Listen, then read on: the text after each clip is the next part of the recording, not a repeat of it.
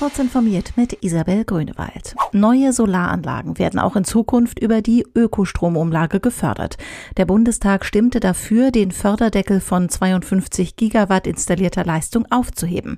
Die Solarbranche hatte bereits über ausbleibende Investitionen und zu erwartende große Jobverluste geklagt, weil der Förderdeckel fast erreicht war.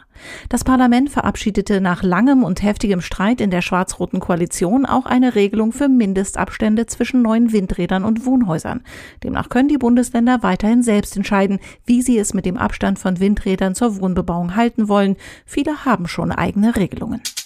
Nicht erst seit den Beschränkungen während der Coronavirus-Pandemie dürfen deutsche Ärzte, einschließlich Psychotherapeuten, ihre Patienten auch per Video befragen und untersuchen. Aber kaum eine Praxis machte in der Vergangenheit davon Gebrauch. Mit der Pandemie hat sich das schlagartig geändert. Zuletzt bot mehr als die Hälfte der deutschen Mediziner auch Videosprechstunden an und weitere 10 Prozent haben es kurzfristig vor. Ende 2017 waren es nur 1,8 Prozent. Das geht aus einer Studie der gemeinnützigen Stiftung Gesundheit hervor. Twitter hat erneut einen Tweet des US-Präsidenten Donald Trump mit einem Warnhinweis versehen. Unter dem von Trump geteilten Video wird ein blaues Ausrufezeichen und die Wörter manipulierte Medien angezeigt.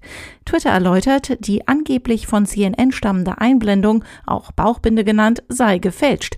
Demnach hat Trump also mit einem gefälschten Video gegen gefälschte Nachrichten Propaganda betrieben. Auch Facebook hat Anzeigen von Trump von der Plattform genommen, weil darin prominent ein Symbol verwendet wurde, das einst von den Nationalsozialisten in Konzentrationslagern eingesetzt worden war. Trumps Wahlkampagne rechtfertigte sich in einem Tweet, es habe sich um ein Emoji gehandelt, der auch von der Antifa genutzt werde. Belege dafür gibt es nicht.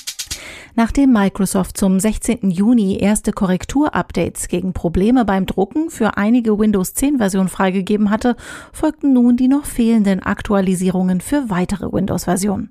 Da diese Updates einzig der Fehlerbehebung dienen, sind sie optional.